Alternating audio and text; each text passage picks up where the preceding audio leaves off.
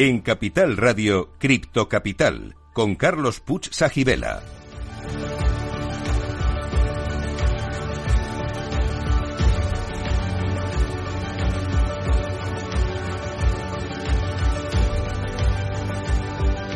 Saludos a todos los criptocapitaleros. Para vosotros es este programa, el primero de la radio española, que te cuenta lo que nadie te está contando sobre la tecnología blockchain y el mundo cripto.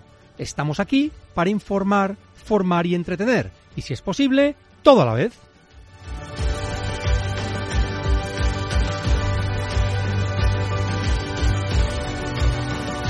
Bueno, pues hoy tenemos con nosotros a un invitado muy especial. José Luis del Palacio. ¿Qué tal estás, José Luis? ¿Cómo estás, Carlos? Un gusto estar aquí con ustedes y con tu audiencia. José Luis se conecta además desde Argentina, o sea que mm, estamos encantados de tenerle con nosotros en el programa de hoy. Gracias, eh, gracias a todos. También vamos a tener nuestras habituales secciones del Cripto Enigma, la Criptopedia, el Criptotest y el Cripto Consejo. Y comenzamos con el Cripto Enigma. En el mundo de cripto, bueno, y no solo en el mundo cripto, ¿qué significan las siglas OTC, que seguramente son muy conocidas por nuestro invitado. Resolveremos el enigma al final del programa, pero solo si sois buenos y os quedáis con nosotros.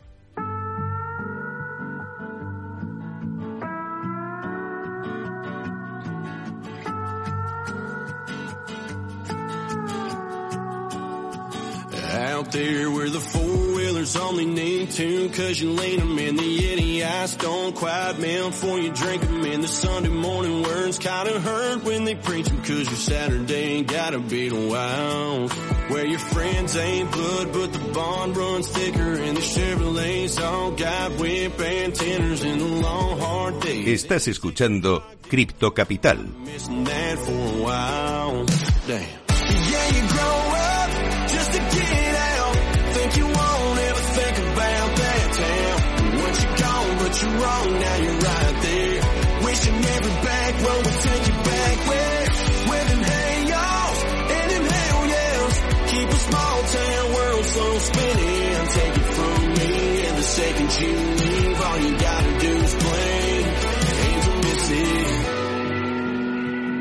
Pues como os decía, es un placer tener con nosotros a José Luis del Palacio, Over the Counter Manager de Decrypto.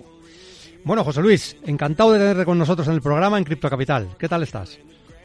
Gracias, gracias. Por, acá, por aquí todo muy bien. Hoy empezando la semana. Aquí Sí. son, bueno, son, son las 11 de la mañana. Hoy Sí. es feriado bancario. Ajá. Así que tenemos todo el tiempo del mundo, ya que hay muy pocas operaciones. Fenomenal, fenomenal, porque es un día más tranquilo, ¿verdad? Cuando, Claro, cuando, sí. es, cuando es fiesta. Bueno, eh, José Luis, antes de entrar en, deta- en detalle, hay una pregunta que hacemos a todos nuestros invitados. Y lógicamente, Sí. pues también vas a participar de la misma, ¿no? Y es si eres criptofan o criptoescéptico y por qué. Es una muy buena pregunta. Aquí en Argentina también hay una especie de grieta, digamos, en todo, ¿eh? Sí. No solo en cripto, sino en política, en fútbol, en Claro. cualquier cosa que vos veas. A ver, se lo aquí por lo menos se lo considera un criptofan a, a la, a la gente que es absolutamente fanática a muerte, digamos, de los criptoactivos, ¿no? En el caso mío, eh, o en el caso particular, yo vengo del mundo financiero y del mundo tecnológico como una unión de las dos cosas. ¿Sí? Eh, encontré las criptomonedas muy interesantes y casi te diría que abandoné todo en el 2013 para, para dedicarme 100% a esto, por lo cual creo absolutamente en lo que es la versión original de las criptomonedas como resguardo de valor, especialmente Bitcoin en particular, Sí. pero no pierdo de vista tampoco lo que es eh, una tecnología como es un Ethereum, que le da ciertas propiedades que no tiene Bitcoin. Así que por ese lado sí me considero que es el camino que hay que seguir, me con- considero que estamos iniciando, además no llegamos ni siquiera a la mitad eh, de un nuevo paradigma tecnológico como fue Internet en la década del 90. Así que por, por ese lado podría ser considerado un criptofan seguramente. Bueno, por lo que me cuentas, eh, es verdad que yo también comparto contigo que estamos en la fase inicial, más temprana. Estamos en la fase de los early adopters, o sea, todavía queda, queda mucho camino por recorrer, ¿no? Pero dentro de los criptofanes hay varias tribus. Entonces, bueno, la has mencionado mm, indirectamente, ¿no? Eh, está la tribu de los maximalistas de Bitcoin. Es decir, que piensan que lo único que realmente tiene valor en el mundo cripto es Bitcoin y el resto, pues bueno, son añadidos incluso molestos.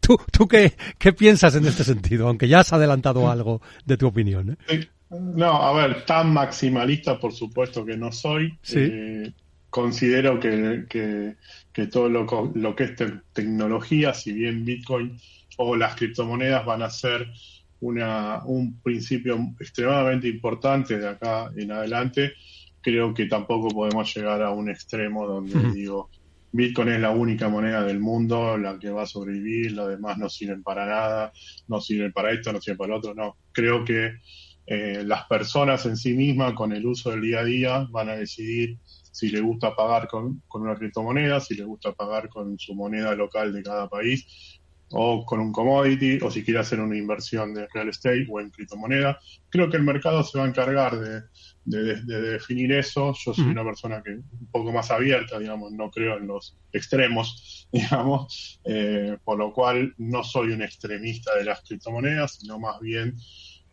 usarlas para lo que realmente nos es útil, usarlas para lo que realmente nos, nos, nos sirven tanto como persona, como en la sociedad y como las empresas en particular también.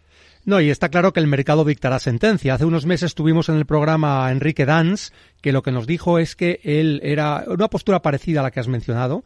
Lo que pasa es que él decía que de las cri- criptoactivos que existen, solo había dos que habían demostrado hasta este momento su valor y que tenían una tasa de adopción y una masa crítica suficiente, que eran Bitcoin y Ethereum. Eso era su opinión en ese momento, lo cual no significa que en el futuro, pues, otras puedan llegar a ese nivel, ¿no? Pero es cierto que hasta el momento, bueno, pues me parece una, una opinión bastante interesante, ¿no? La que, la que mencionó Enrique, ¿no? Bueno, vamos a pasar a un poco a hablar de Decrypto. Bueno, primero, mm, eh, tu experiencia anterior, la has mencionado antes brevemente, ¿cómo te sirve para la labor que desarrollas en Decrypto? Y ahora hablaremos más de Decrypto, de qué es lo que hacéis, etcétera, pero digamos, todo lo que has vivido antes en tu vida profesional, ¿cómo te ha llevado a, bueno, a la posición que ahora ocupas en Decrypto? ¿Cómo has llegado hasta aquí? Sí, es, es muy buena la pregunta porque uno es lo que la, la suma Claro. de todo su pasado en, en cierta forma. Eh, yo tengo mucha experiencia en lo que es tecnología, trabajé muchísimos años en infraestructura, era la persona que armaba los data centers que uno ve hoy en las películas, Sí. hoy está muy de moda Amazon, AWS, los cloud y todo ese tipo de tecnología que en ese momento no existía, estamos hablando fin de, la década del 90, ¿no? Sí. eh, llamaban los data centers de grandes empresas o de corporaciones internacionales. Ahí es lo, es lo que me permitió conocer muy temprano lo que es Internet y por eso yo lo asocio muy a la tecnología que estamos viendo hoy en las criptomonedas porque lo vi de muy temprano. Paralelamente a eso, siempre me llamaron la atención, siempre me gustaron los mercados financieros, lo que es el trading en la bolsa de comercio, Ujú. eh, las bolsas globales, Forex y, y- y especialmente los derivados. ¿no? Hice trading con dinero personal, siempre, siempre con dinero propio, no administré nunca dinero de terceros. Eh, nada, con inversión personal, entonces hacía trading en todos los mercados globales, hacía algoritmos míos, pues también programo en algunos lenguajes, y bueno, esa unión de, de- de lo que es inversiones, de lo que es trading, y por otro lado, conocer al detalle el mundo corporativo en, en- en las grandes empresas especialmente, es lo que nosotros nos permitió crear de cripto, con- conociendo muy bien el mercado tradicional, tanto financiero como corporativo, y a la vez el mundo de las criptomonedas, digamos, desde, desde- casi desde que nació, por lo menos yo desde 2013, si bien nació antes, Es muy temprano, Acá ¿eh? en Argentina, Una fecha muy en- temprana. En, Sí, sí. Argentina era muy, muy, muy temprano porque Sí. justo se vio, si, si quieres después entramos más en detalle del contexto argentino, Sí. eh, Argentina siempre es un país bastante complejo y en ese momento había muchas restricciones cambiarias y, y de giros al exterior, entonces las criptomonedas se empezaron a usar como medios de pago. digamos, ¿no? Claro. Eh, por eso Argentina, digamos, es un jugador bastante importante en este mundo tecnológico, porque adoptaron las criptomonedas por, por restricciones propias. ¿no? Sí, por necesidad casi, por necesidad extrema, Claro, ¿no? de, de tener una alternativa. Exacto. Pues eh, es una historia muy interesante que además coincide en parte con la que yo he vivido. Es decir, yo también he estado en el mundo corporativo, en el mundo tecnológico, en empresas como Indra, por ejemplo, que conocerás. y, también programo algoritmos. O sea, que es que eh, en, Forex, en MetaTrader, entre Station, en ese tipo de plataformas. Y bueno, pues modestamente estoy haciendo cosas interesantes en ese mundo. Con lo cual, tenemos ahí bastantes cosas en común. ¿eh? Eso está bien, José. Ah, mira, no, no, no, no sabía esa parte, pero sí, sí, es bastante común. Sí, sí, de hecho incluso he participado en algún concurso internacional y lo he ganado y tal. Bueno, tiene, tiene su, este mundo tiene su gracia, ¿no? Eh, evidentemente llevar esto al mundo cripto es otra, es, otra historia. No quiere decir que se puede hacer, pero también con mucho cuidado, ¿no? No un algoritmo que funcione bien, por ejemplo, para forex o para materias primas, no tiene por qué funcionar eh, igual de bien en el mundo cripto, o al revés, ¿no? Esto, esto también hay que tenerlo en cuenta. Pero bueno, volviendo a de cripto, que es el, el, el, el punto. Decís que fundáis de cripto y cuál es la misión que pretendéis, es decir, qué, qué es lo que pretende esta, esta, esta empresa, esta compañía, qué servicios ofrece, realmente cuál es su misión en el mundo. A ver, de cripto hoy es el puente que conecta lo mejor del mercado financiero tradicional con las innovaciones de las finanzas blockchain. Nosotros tenemos servicios donde prácticamente nos paramos en el medio y hay cosas que las usamos dentro del mercado tradicional y hay cosas que las usamos dentro del mercado de blockchain, o sea, dentro de las criptomonedas. ¿Por qué? Y porque hay empresas que necesitan un servicio en particular, como puede ser un servicio transaccional, pago a proveedores, pago de sueldos o cosas similares, o personas directamente que pagan el día a día eh, en comercios en Argentina locales, como hay eh, empresas que necesitan un manejo de la tesorería más eficiente, donde el mercado tradicional no le da respuestas o no existe la solución, por lo menos en Argentina. Entonces creamos soluciones alternativas dentro del mundo blockchain para complementar esas tesorerías o, esos servicios que requieren las empresas. Entonces, Decrypto lo que hace es dar un puente de entrada a ambos mundos. Es decir, estáis en ambos lados y por lo tanto podéis satisfacer necesidades que pueden tener empresas y también individuos o solo empresas son los clientes. No, empresas e individuos. Si bien eh, el, servicio a individuos, la mayoría de los exchanges ya lo tienen, la mayoría de los exchanges ya, lo dan, es a donde se enfocan prácticamente. Nosotros, al venir de un mundo corporativo y conocer el otro lado, fuimos uno de los pioneros en Argentina en dar soluciones a empresas, soluciones transaccionales para pagos y cobros de proveedores dentro de un país que tiene muchísimas restricciones como es Argentina, soluciones eh, de grandes volúmenes, eh, a ver, no es lo mismo comprar mil USDT, que son mil dólares, que lo puedes comprar en cualquier lado, que, que pagarle a un proveedor en Europa y pagarle, no sé, 100 mil euros porque estás importando un container, por ejemplo. Claro. Entonces son montos diferentes, son servicios totalmente diferentes, son servicios más personalizados. ¿no? Entonces, eso es lo que nos caracteriza un poco de otras soluciones fintech o de otros exchanges en Argentina. nosotros tenemos estructura propia en Argentina, en Brasil y en Perú, que son los tres países que, más comercio tienen entre, ellos, y tenemos convenio con empresas de cobros y pagos en los Estados Unidos y bueno, ahí en España también.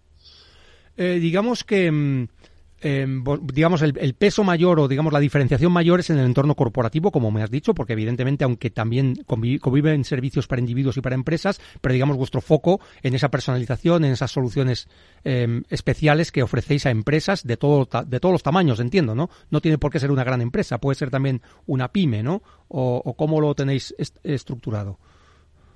Es exactamente así. O sea, a ver, las grandes empresas, estoy hablando de las grandes empresas transnacionales eh, que tienen operaciones globales en todo el mundo, te puedo asegurar que levantan el teléfono, llaman a un banco, llaman a, no sé, a JP Morgan y de alguna forma le van a resolver el problema. Se lo van a cobrar, se lo van a estructurar, se lo van a hacer. Ahora, imagínate tú que tienes una empresa con 15 empleados, con 20 empleados, sos una pyme nacional que por ahí tiene alguna subsidiaria o algo ningún banco te va a atender, ningún banco te va a dar una, una, solución. Y ahí es donde entramos nosotros. Lo que hacemos es tratar que esa pyme tenga el mismo servicio que una gran corporación, pero a una escala muchísimo menor. puede realizar una cobertura cambiaria, puede comprar o dolarizarse en un país donde hay mucha inflación y devaluación, puede tomar un contrato de cobertura cambiaria mientras un derivado, puede pagarle a un proveedor del exterior, puede pagarle a sus empleados en dólares, o sea, le damos una, una gama de servicios que sin las criptomonedas no existirían, porque el mundo tradicional no atiende ese tipo de estructuras en forma personalizada. Está claro que son una solución los criptoactivos a esta problemática que estás diciendo. En Argentina además tenéis serios problemas con la inflación porque es muy alta y quería que nos detallaras exactamente qué tipo de de soluciones ofrecéis para un entorno de este tipo inflacionario donde las empresas, mm, bueno, pues si, si trabajan con moneda local, pueden verse sometidas a unos eh, terribles eh, vaivenes, ¿no? Y, bueno, pues eh, realmente, como bien dices, con los criptoactivos, aunque muchos los acusan de ser muy volátiles, por desgracia, el peso argentino seguramente está siendo más volátil todavía que los criptoactivos, ¿no? Eh, entonces, eh, por eso, por eso no, quería que nos comentaras un poco, porque aquí en España quizá hay personas que sí lo conocen, pero a lo mejor hay muchas personas que no conocen un entorno de una inflación tan salvaje y tan preocupante que puede hundir el negocio de las empresas, ¿no? Sí, para, para que se den una idea, de, déjame hacerle una introducción de unos segundos a las personas que no conocen. Sí, sí, claro. Por ahí el entorno de Argentina o en qué país estamos trabajando, ¿no? Si bien ahí en España la inflación, por lo menos que yo miro en los medios, no vivo en España, es del 3,5 anual sí, Y, seguramente alguna consultora te dirá que es un poquito más, un poquito menos. Pero bueno, esa es la oficial, seguramente la real a lo mejor está más cerca del 8 o del 9, pero bueno, la oficial es el 3,5, sí. Ok, bueno, imagínate ahora, traslademos eso a Argentina. Sí. Argentina, la inflación oficial, o sea, la que dice el gobierno, mm. la última medición que publicaron el mes pasado, es del 12,8 mensual, no anual, mensual.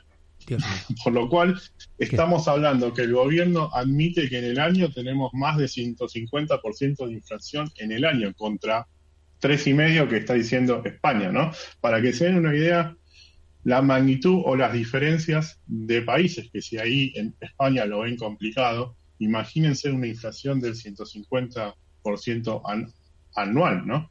Esto hace que tanto personas en formas naturales se desprendan de la moneda local lo más rápido que pueden, cobran el sueldo y, lo que hacen es asignarlo a algo o intentar cambiarlo por alguna cosa, porque si no se les valoriza como si fuera un, helado en verano, digamos. Claro, claro.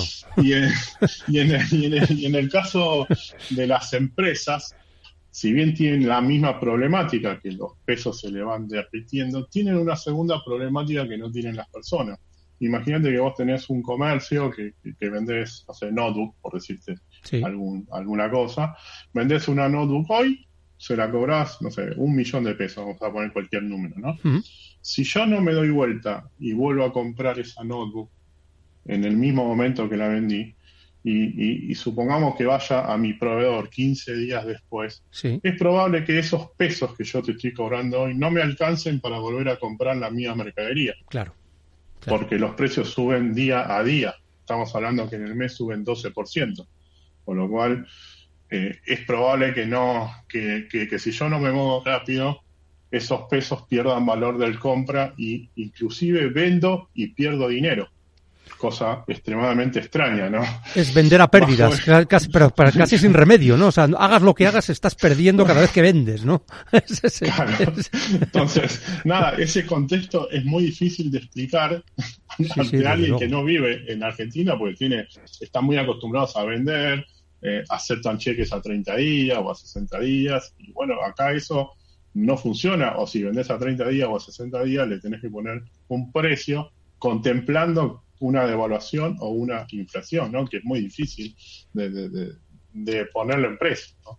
Ante ese escenario, las empresas tienen dos servicios. ¿no? Uno es reciben pesos y pueden comprar monedas estables. Digo monedas estables porque en general las empresas no especulan, o por lo menos en Argentina las empresas son muy conservadoras, no, no, no, no compran Bitcoin, no compran este, Ethereum, mm. sí compran monedas estables que valan un dólar, porque dicen, bueno, por lo menos me dolarizo, entre comillas, y cuando preciso los pesos los vuelvo a vender y, bueno, y le pago a mi... A mi y, sí, y tengo el contravalor adecuado sin haber perdido valor, ¿no? Eh, claro. USDT, USDC, etcétera. Sí, lo más líquido acá en Argentina es USDT, es, la criptomoneda que más uso le damos en tanto personas como empresas, porque nada, tienen la libertad también de ser movida a cualquier exchange del mundo y, nada, te la toman en todos lados. Un segundo servicio que damos para, para, para, empresas en particular son las coberturas cambiarias. ¿Qué quiero decir con esto? Porque si, si te digo que podés comprar 100% de USDT, listo, yo estoy cubierto. ¿Lo podemos tomar como una cobertura? Sí, claramente. Pero las empresas eh, tienen un flujo de tesorería eh, y ese flujo de tesorería significa que el, que las monedas están todo el tiempo rotando. Tenés mercadería, moneda, pago de sueldo, pago de alquiler, tenés un montón de, cosas en el medio, ¿no? Y, la liquidez es de suma importancia. Entonces, muchas empresas nos decían, sí, está bien, yo me cubro con USDT, me dolarizo, pero nada, tengo cosas que pagar todo el tiempo y no puedo destinar toda mi liquidez a dolarizarla. Claro. ¿Ok? Porque pierdo liquidez para mi capital de trabajo. En esa solución lo que creamos es un producto innovador, que lo creamos nosotros, que se llama MD3.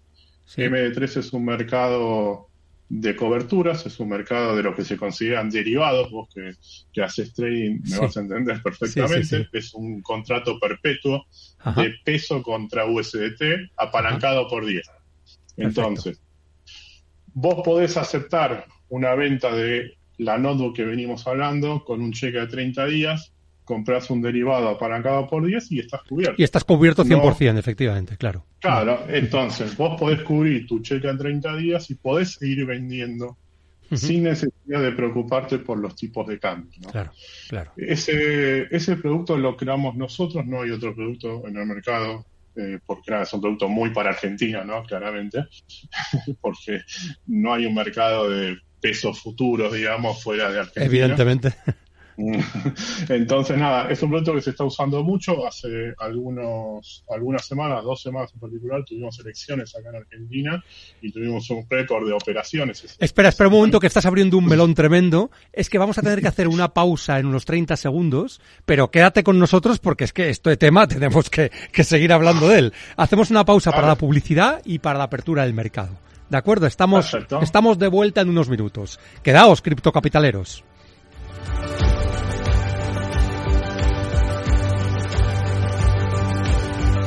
En Capital Radio, Cripto Capital, con Carlos Puch Sajibela.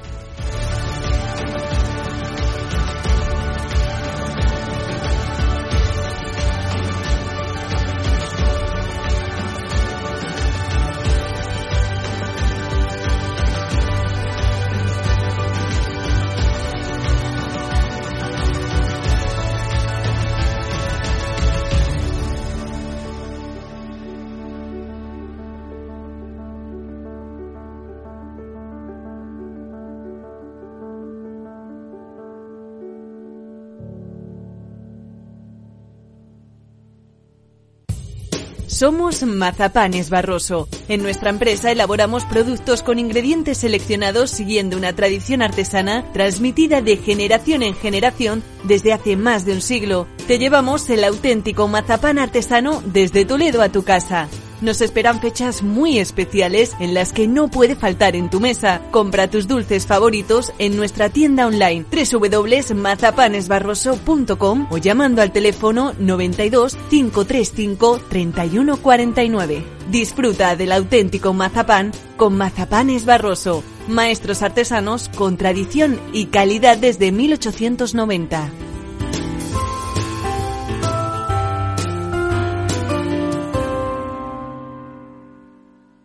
Este es un mensaje para todos los oyentes de radio y es solo para decir gracias. Gracias por dedicarnos tres horas cada día. Gracias por escucharnos en casa, en el coche, en el trabajo, en un móvil o donde sea, en directo o en podcast. Gracias por tu fidelidad, porque gracias a ti, la radio sigue siendo un gran medio, el más creíble, en el que más confías y el que mejor te informa y entretiene. El medio del día a día, de la actualidad al instante y que te acompaña siempre estés donde estés. Radio Value, la asociación de radios te da gracias a ti.